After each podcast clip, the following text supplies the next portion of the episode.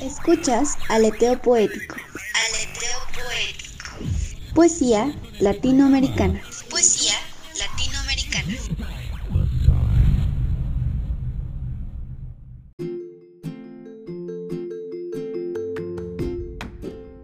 Hola viajeros de Aleteo Poético Radio.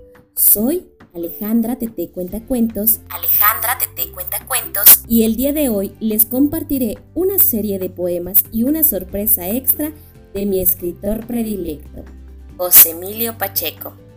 Estás en Aleteo Poético, poesía latinoamericana.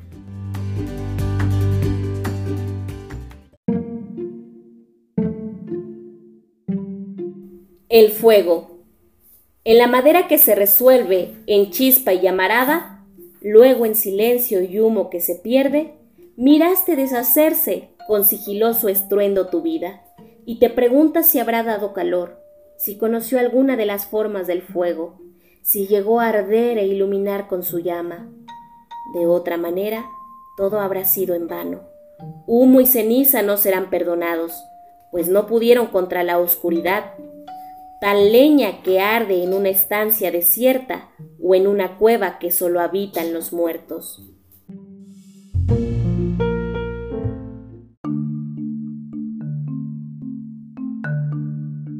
Presencia. ¿Qué va a quedar de mí cuando me muera si no esta llave ilesa de agonía? Esas pocas palabras con que el día dejó cenizas de su sombra fiera. ¿Qué va a quedar de mí cuando me hiera esa daga final? ¿Acaso mía será la noche fúnebre y vacía, que vuelva a ser de pronto primavera? No quedará el trabajo, ni la pena de creer y de amar, el tiempo abierto, semejante a los mares y al desierto, ha de borrar de la confusa arena todo lo que me salva o encadena, mas si alguien vive, yo estaré despierto.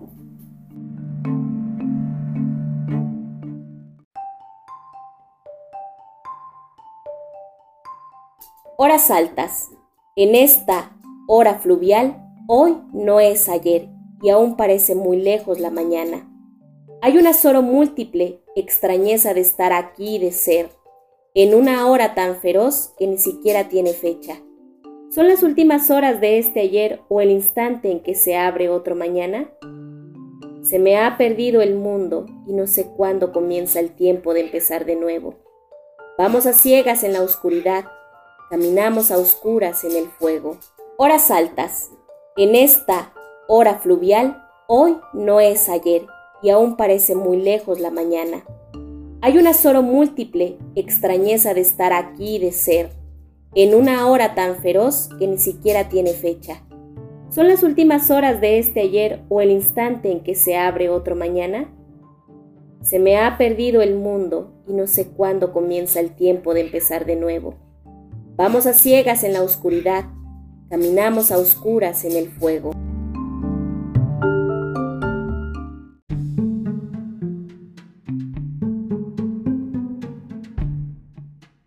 Memoria. No tomes muy en serio lo que te dice la memoria. A lo mejor no hubo esa tarde. Quizá todo fue autoengaño.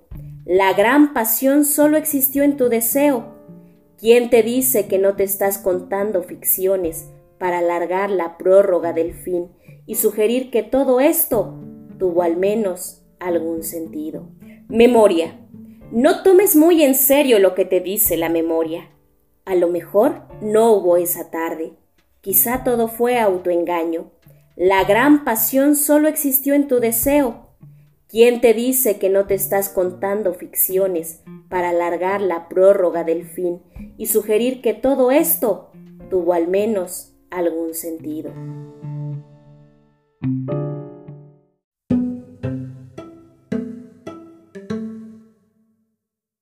Los elementos de la noche. Bajo el mínimo imperio que el ver no ha roído, se derrumban los días, la fe, las previsiones, en el último valle la destrucción se sacia en ciudades vencidas que la ceniza afrenta.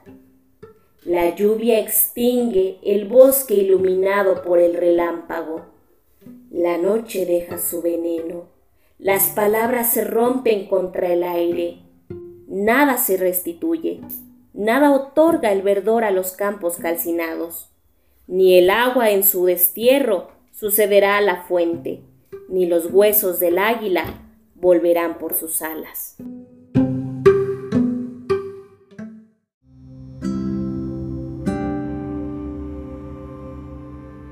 Contra elegía. Mi único tema es lo que ya no está, y mi obsesión se llama lo perdido. Mi punzante estribillo es nunca más, y sin embargo, amo este cambio perpetuo, este variar segundo tras segundo, porque sin él, lo que llamamos vida sería de piedra.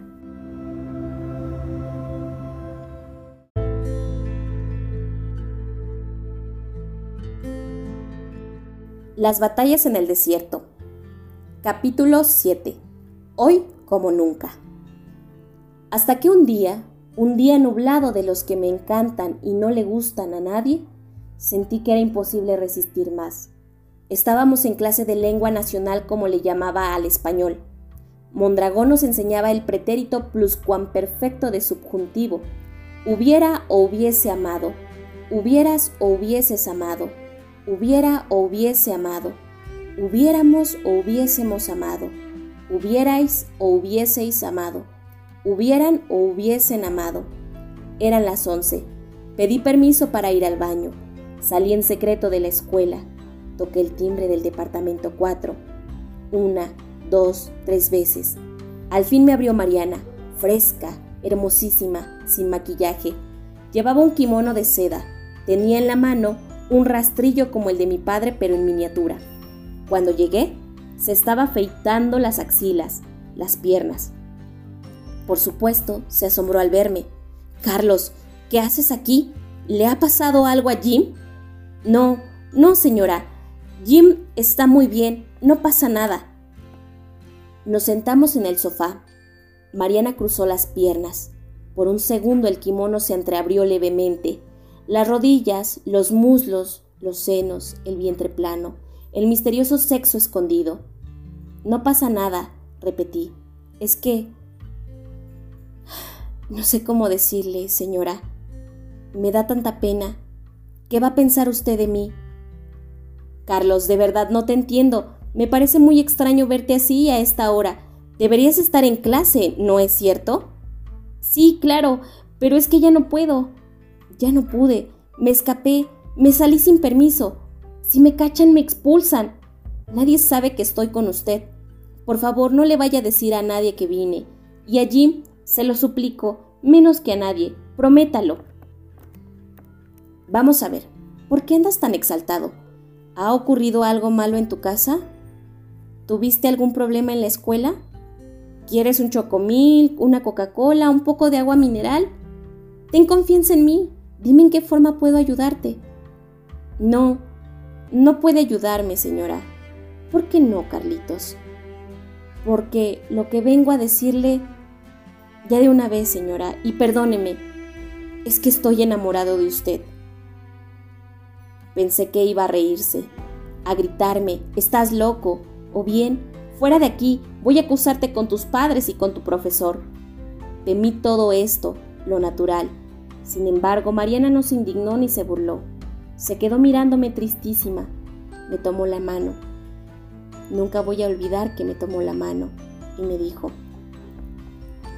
Te entiendo, no sabes hasta qué punto. Ahora, tú tienes que comprenderme y darte cuenta de que eres un niño como mi hijo y yo para ti soy una anciana. Acabo de cumplir 28 años, de modo que ni ahora ni nunca podrá haber nada entre nosotros. ¿Verdad que me entiendes? No quiero que sufras. Te esperan tantas cosas malas. Pobrecito.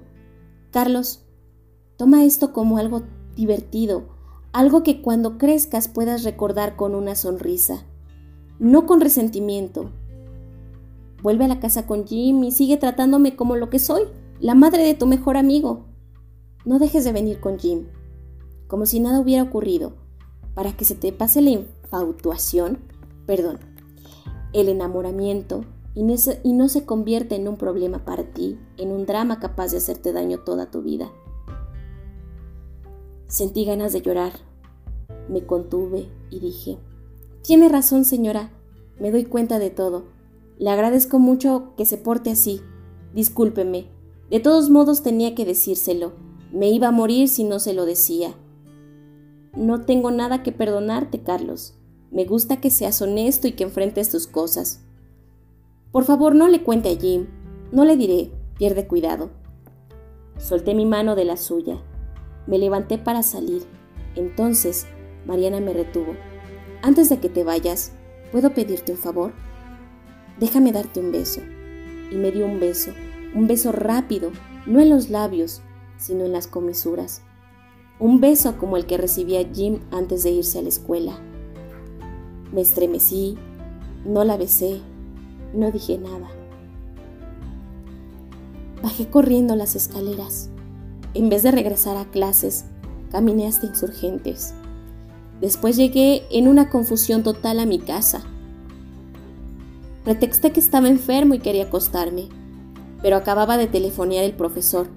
Alarmados al ver que no aparecía, me buscaron en los baños y por toda la escuela. Jim me afirmó, debe haber ido a visitar a mi mamá. ¿A estas horas? Sí, Carlitos es un tipo muy raro. ¿Quién sabe qué se trae? Yo creo que no anda bien de la cabeza. Tiene un hermano gángster medio loco. Mondragón y Jim fueron al departamento.